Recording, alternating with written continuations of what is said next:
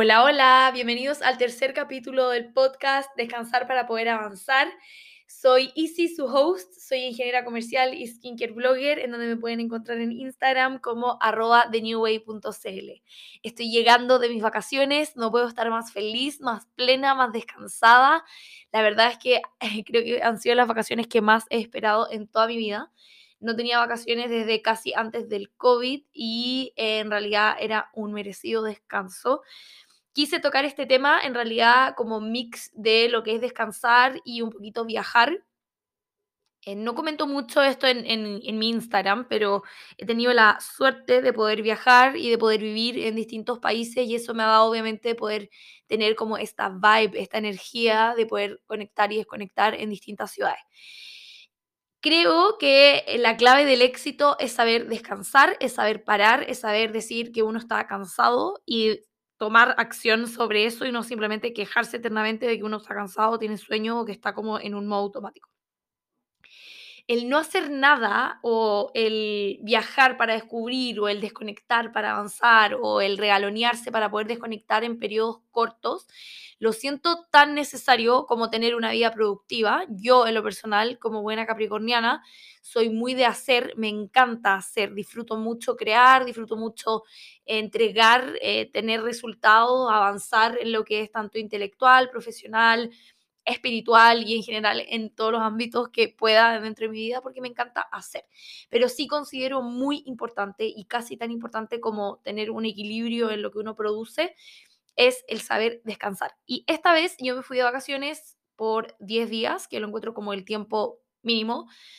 para poder desconectar efectivamente, de poder estar en otro lugar, con otra energía del lugar también. Me fui a República Dominicana, que es Caribe, que generalmente el clima también ayuda un montón a que la gente sea muy relajada. De verdad que sentí que casi que no había COVID, como que era otro mundo.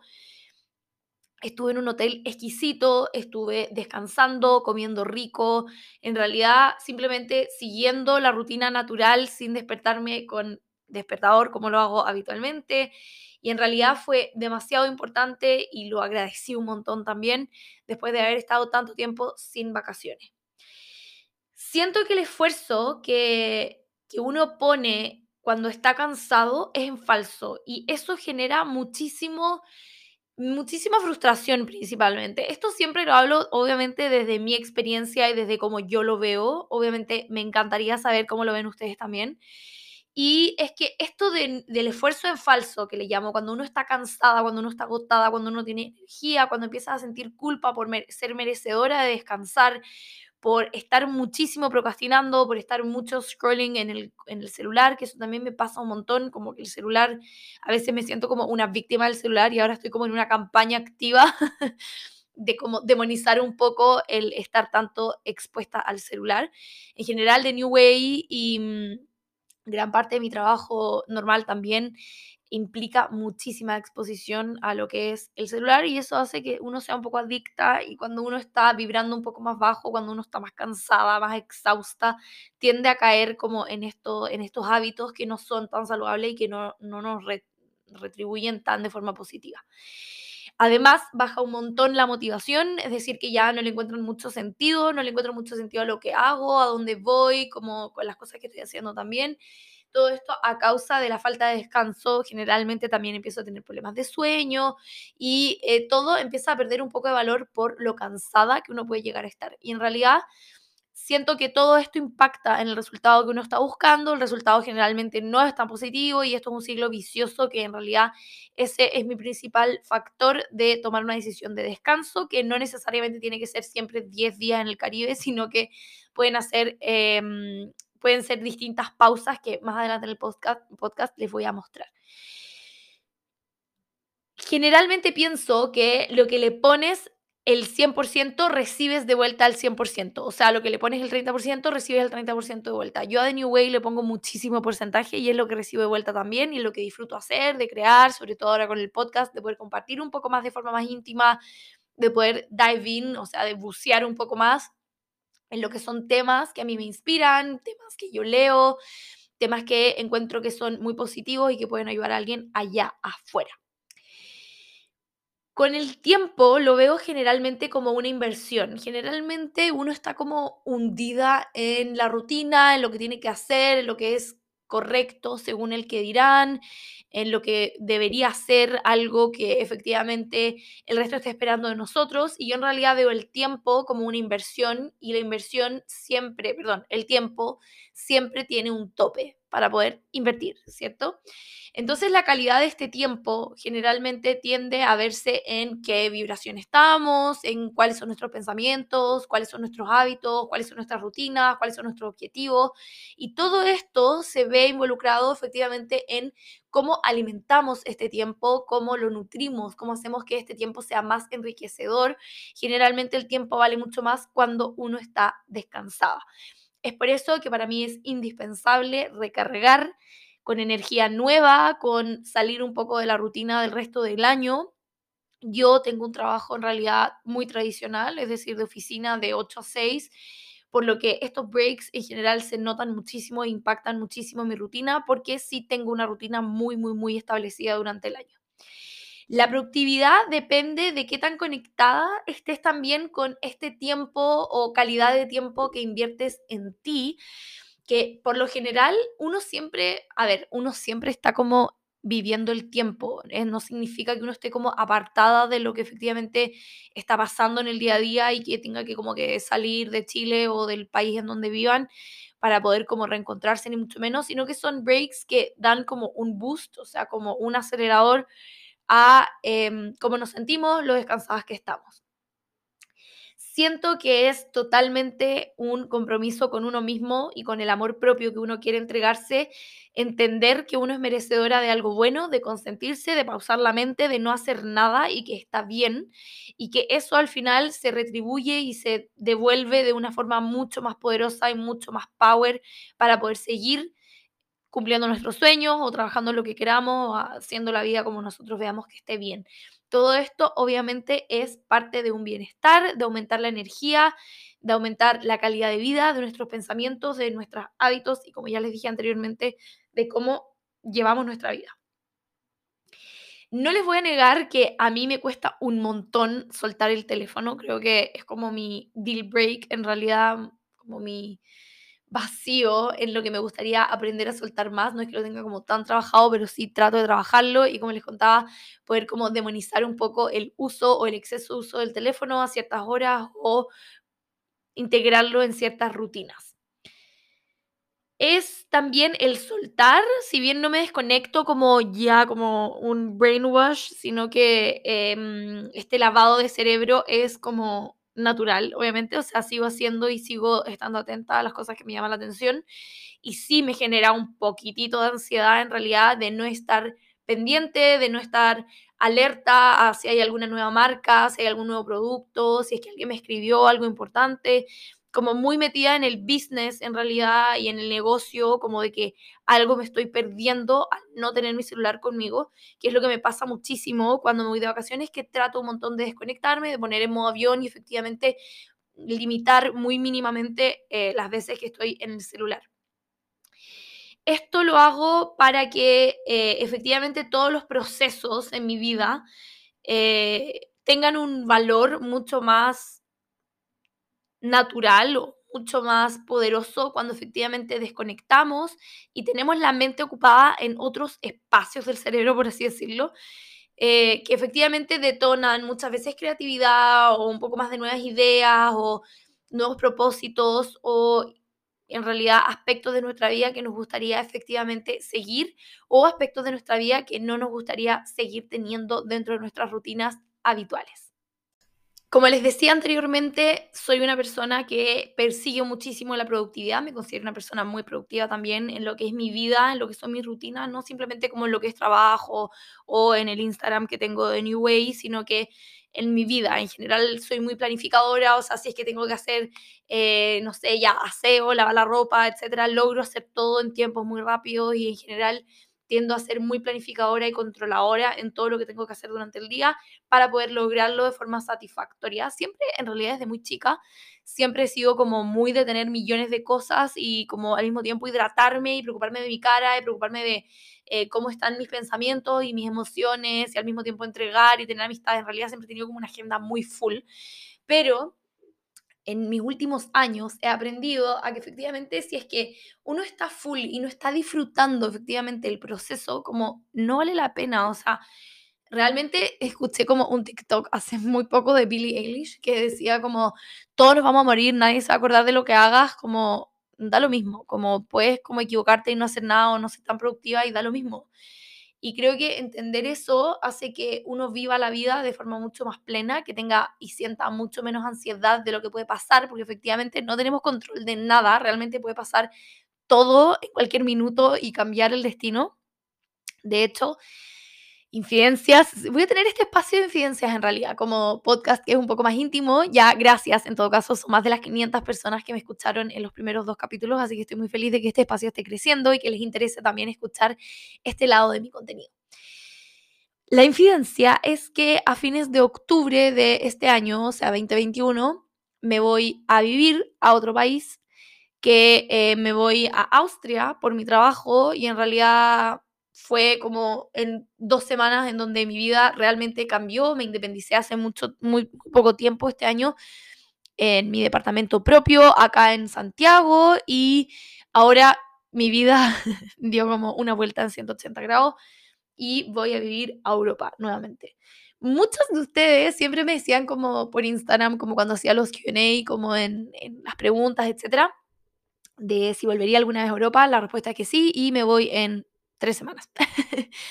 Eso también es eh, algo que les voy a estar compartiendo. Es una experiencia muy, eh, muy enriquecedora profesionalmente, pero también eh, personalmente, porque me voy sola nuevamente. Y siento que tocando el tema de viajar sola,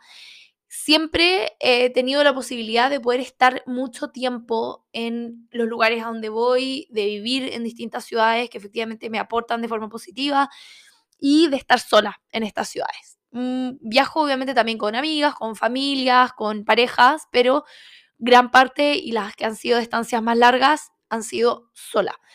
Y muchas me, me, escribieron, de hecho ahora en mis vacaciones estaba con mi mamá, todas las especuladoras que era un amor, que era un amante, que no sé qué.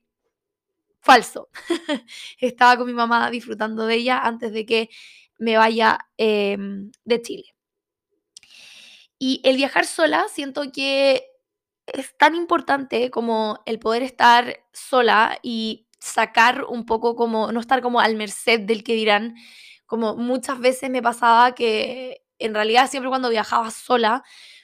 iba a restaurantes sola, me quedaba mil horas en un café, iba a probar cursos de deportes como por ejemplo pilates, spinning, a gimnasios que van modelos o personas como muy famosas y son realmente como espacios adecuados muy, muy positivos, que en realidad la experiencia la hace también muy positiva, muy distinta. Ir a comer a restaurantes sola, ir a hacerme un masaje de cuerpo, de cara. Eh, en realidad hay tantas formas de poder como experienciar un viaje cuando uno está sola que cuando uno es grupal, que las veo tan enriquecedoras como también los, los viajes grupales. A mí en lo personal me cuesta muchísimo tener como momentos grupales de larga duración, como que en general soy una persona tan independiente que prefiero y lo paso tan bien conmigo que a veces como que me cuesta encajar o estar como siguiendo lo que es lo tradicional y lo que es como lo que hay que hacer, que generalmente en los viajes más grupales obviamente no siempre vas a hacer lo que tú quieres y tienes que adaptarte a lo que diga la mayoría o, claro, seguir un poco más el movimiento grupal. El viajar sola siento que es un gran desafío. Yo la primera vez que viajé sola me fui muy chica a Suiza, cuando tenía 16, a Zurich, que llegué a una familia que, eh, con los que viví, fui al colegio, em, nada, como que seguí mis estudios del colegio allá como un intercambio tradicional. Y fue la primera vez en la que yo dije como, wow, como estoy sola. O sea, como que realmente no hay nadie a quien pueda como comentarle nada, porque aparte no entendía mucho, mucho al inicio, obviamente todo en alemán, en suizo en realidad, que es como un dialecto. No es como es un dialecto en realidad. Y eh, la sensación de que solamente estás tú, tú, o sea, como mm, tú, tu cabeza, tu ser, tu espíritu, pero nadie más. O sea, no hay nadie a quien decirle como, ay, no entiendo, o no sé, o dónde hay que ir. O sea, realmente era como los primeros días seguir a donde iba la mayoría de la gente. Muchas veces me equivoqué también de sala o de qué es lo que tocaba. Como que todas esas experiencias hacen que uno vaya teniendo como más certidumbre de qué es lo que uno quiere y qué es lo que uno quiere lograr también con lo que comunica. Esto lo hace ser muy, muy, muy difícil cuando uno ya está como encapsulada en lo que es, sobre todo acá en Chile, que es como un poco más eh, grupal, todas las decisiones generalmente, y es como, ¡Ah! vas a viajar sola, qué peligroso, wow, qué te puede pasar, la, la, la. En general, nunca he sido mucho de encajar en lo que hace la mayoría y disfruto, como les comentaba, los viajes sola de otra forma. No hago filas, no hago tours, generalmente conozco solamente lo que me interesa, lo que es común de conocer como turista, pero por lo general me pierdo en callecitas, voy a comer, puedo estar mil horas, de verdad mil horas en un café, como rico y como les contaba también, hago como panoramas que son como de una vida más local a una vida más turista y por lo general nunca estoy pocos días en una ciudad, sino que la vivo de forma más extensa en tiempo también. Para desconectar de un lugar, en realidad hay que soltar el otro lugar, es decir, no quedarse principalmente con lo que los o las llena en el país en donde viven, sino que soltar todos estos pensamientos. Generalmente es muy parte del despertar espiritual o el despertar de la conciencia, como alejarse de lo que es conocido para ver eh, lo desconocido y conocerse desde ese ámbito. Y siento que un viaje sola también es como un viaje de introspección muy profunda, o sea, en realidad muy pocas veces conversas con alguien que te conoce desde hace mucho tiempo, conoce gente nueva de diferentes historias, de diferentes eh, países, diferentes culturas, en realidad todo eso es tan enriquecedor y poder abrir los ojos de que efectivamente lo que conocemos no es la única verdad, sino que existen un sinfín de formas de ver la vida, un sinfín de formas de comunicar, de mm, protegerse, porque obviamente también hay que estar un poco más alerta, sobre todo cuando vamos a países que son un poco más peligrosos, por así decirlo, que en realidad en todas partes puede ser peligroso, pero sí eh, valerse por sí sola, o sea, todas las decisiones que uno toma, todas las decisiones que uno no toma son responsabilidad de uno. Esto va muchísimo de la mano con los hábitos que uno puede incorporar también como de forma diaria. Yo todos los días trato como de tener a lo menos cinco minutos en donde estoy como en break mental, ya sea leyendo un libro, viendo una serie, em, haciendo night journaling, que es escribir todo lo que para mí han sido como mini logros durante el día o qué me gustaría mejorar o qué cosas se me quedaron dando vuelta a la cabeza. De repente uno tiene conversaciones que quedan como con una energía un poco más pesada y esto trato de sacarlo de mi mente y dejarlo en un papel antes de dormir, cosa de irme a dormir con la mente despejada, más tranquila. Al mismo tiempo es como un hábito de meditar, o sea, también hago muchas meditaciones guiadas, también hago meditaciones de respiración, que son las que más me ayudan también a controlar lo que es como la mente cuando va más rápido de lo que nuestra, nuestro tiempo va.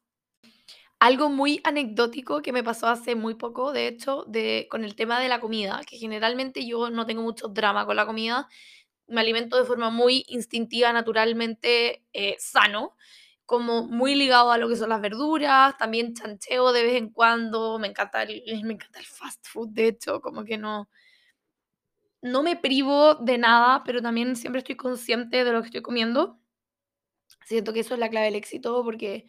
no sé, nunca he intentado hacer una dieta, pero las veces que me he tratado de hacer una dieta como por un día, que en realidad era como no comer cuando no tenía hambre, eh, en general causan demasiada ansiedad y siento que no logran el objetivo que deberíamos lograr. Se pueden lograr de otros caminos. El comer me pasó algo muy divertido, que por lo general acá en Chile la gente cuando te ve comiendo sola, o lo que yo pienso que piensa la gente en realidad, porque no lo sé, eh, es el tema de que, ah, pobre, no va, va sola porque no tiene con quién ir, que es lo mismo que pasa cuando uno viaja sola, como, ah, pobre, como no tiene con quién ir y por eso va sola. Es como, ¿por qué no puede ser una prioridad estar sola? En general, no, no voy tampoco todas las semanas a comer sola, pero sí me gusta de vez en cuando ir a un restaurante, sentarme sola, no estar en el celular y simplemente disfrutar la comida, estar ahí, mirar a la gente y ya. En general soy muy observadora, así que disfruto un montón observar, sobre todo cómo se comporta la gente en espacios que son como compartidos. es muy freak eso, pero en realidad, no sé, me entretiene, lo paso bien, como que saco conclusiones sola y me entretengo en mi mente.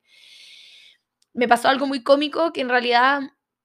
me hizo un poco confirmar la idea de que Chile no, no es un país en donde la gente tenga la, el hábito o la costumbre de comer sola o compartir sola, que en realidad estamos compartiendo con uno mismo. El, fui a comer a un restaurante que me encanta, es uno de mis favoritos, y tenía muchas ganas de comer rico ese día. Había tenido un día bastante pesado en la mañana con todo esto del cambio de país, etc. Ha sido todo un poco más denso, un poco más, em, no sé si complicado, pero sí nuevo el tener que cambiarse de un país a otro teniendo las responsabilidades que tengo actualmente. Y eh, el tema también de que nadie está esperando a que alguien vaya solo. Entonces, obviamente, la niña de la entrada me dice como, ay, sí, una mesa para cuántas personas. Yo como, no, para uno. Ella como, como para alguien más. Yo como, no, para mí, una persona. Y ella como, eh, ah, ok, como, sí, por acá. Me senté y luego el, el mercero va, me dice como, ay, esperamos a alguien, yo como, no, a nadie, como yo estoy bien, quiero pedir, como, voy a pedir. Y luego eh, muchas personas, o sea, sentí como un poco de miradas, por así decirlo, como de, en realidad no como de, oh, pobrecita, pero sí como de, ¿por qué está comiendo sola? Como, no sé. Y por lo general disfruto mi comida muy lento, o sea, como que estoy como totalmente en mindful eating, o sea, de verdad que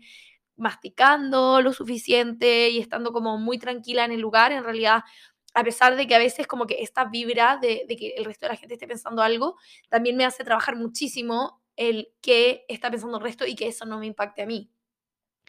Siento que uno de los principales miedos que uno tiene es al que dirán, al que va a pensar el resto de la gente. Y en general, antes pensaba muchísimo sobre qué pensará la gente, de lo que hago, de lo que no hago, de lo que sí, de lo que no, de lo que como, de lo que no. Como que todos esos pensamientos me hicieron llegar a un espacio como de que ya, ok, basta, como yo sola puedo y lo que yo diga que esté bien, para mí va a estar correcto. O esto no quita, obviamente, que uno esté como con el abanico de posibilidades de opinión abierta. Estar expuesta en redes sociales me hace tener una mente también abierta de recibir feedback de distintas personas, de distintos puntos de vista y también eh, consumir muchísimo contenido, el del que yo a veces es como, o sea, no, como ninguna razón esto es cierto, pero todos actuamos desde nuestro nivel de conciencia, del nivel que tenemos nosotros como presentes en nuestra mente y eso hace que eh, también permitas fluir y permitas que todo lo que existe esté porque tiene derecho a estar, como independiente de que a ti te haga algo algún sentido o no. Cuando uno deja de ver todo como algo dual, como de esto es bueno, esto es malo, y son, son simplemente cosas o hechos o es algo que no tiene como un juicio sobre, en donde uno no dice como, ah, esto es peligroso, esto es malo, esto es bueno, sino que uno aleja un poco la vista o el ojo que uno puede tener sobre la situación para verlo de forma más amplia, de forma más overview y ver que efectivamente en todas las situaciones se puede rescatar algo bueno, en todas las situaciones se puede rescatar algo malo. Eso es como mi ley de vida en realidad. El salir de la rutina también implica tener como otro tipo de rutina. En general, soy una persona de rutinas, como lo pueden ver. Porque me gusta saber eh, más o menos lo que va a pasar. En general tampoco suelto muchísimo el control, o sea, no me voy a ir como a una ciudad sin tener un hotel, ni saber qué voy a hacer, ni, ni qué es lo que hay. Pero sí es muy importante tener una rutina que no sea rutina. Es decir, poder despertar sin alarma, poder analizar los avances que has tenido hasta ese descanso o gran descanso y eh, reconocerlos de forma positiva o ver también qué oportunidades hay para poder mejorarlo, disfrutar el ser y no el hacer, o sea, el estar presente, el poder disfrutar de ver cómo pasan las nubes sin culpa, sin sentir que no estás haciendo nada productivo y que esto no vale la pena, y saber pausar un poco la mente, de poder estar básicamente vegetando muchas horas como lo hice la semana pasada en mi viaje a República Dominicana, en donde estuve muchas horas mirando cómo pasaban las nubes, aplicándome bloqueadores ricos, en realidad mirando el mar, como tocando la arena, de verdad, cosas muy básicas, muy sensoriales también siento que eh, es tan importante descansar que impacta muchísimo también en nuestro bienestar colectivo. O sea, generalmente las personas que no descansan tienden a ser muy irritables, muy egocéntricas, en el sentido de que no solamente piensan en ellos, sino que actúan desde el ego, o sea, desde lo que son tipo eh, más superficial y eso tiende también a no aportar de forma tan positiva a lo que es el ambiente, el entorno, o sea, todos, todos estamos siempre sumergidos como en, grupos de personas, a no ser que sean como casos excepcionales, pero lo tradicional es estar constantemente con las mismas personas y también lo siento como una responsabilidad grupal tener que descansar y saber estar tranquila para poder enfrentar las tareas del día a día de forma mucho más amena, de forma mucho más responsable también y de forma más natural también. O sea, no hay mejor sensación que es la que estar descansada, de recargar las energías, recargar las pilas, de que efectivamente podamos llegar a un estado en donde podemos volver a entregar de forma proactiva a lo que hacemos diariamente y no simplemente ser como víctimas de nuestras rutinas y estar sumergidas en la procrastinación o la culpa y sensaciones que no nos merecemos tener. Cuéntenme qué les parece a ustedes, cómo ven ustedes el tema del descanso, si es que ustedes también se dan el tiempo de descansar, cómo lo hacen y qué tips tienen. Como último tip del podcast es tener una night routine o una morning routine que efectivamente los haga tener un día pleno. Generalmente, ahora de hecho me estoy leyendo el libro 5 eh, AM Club, que es el grupo de levantarse a las 5 de la mañana. No sé si lo haga, pero sí me hace muchísimo sentido. Quiero hacer un podcast especial también de lo que he aprendido de ese libro, de quotes que me han, o sea, de, de citas que me han llamado muchísimo la atención también, que han hecho un clic sobre mí y que por lo general es eh, muy enriquecedor de tener y de reflexionar a partir de esas citas. Así que espero que hayan disfrutado de este capítulo, que haya sido enriquecedor y obviamente espero su feedback. Me encanta leerlas, me encanta saber qué opinan de lo que escuchan. Así que las espero en mi Instagram de newway.cl para ver qué les parece este podcast.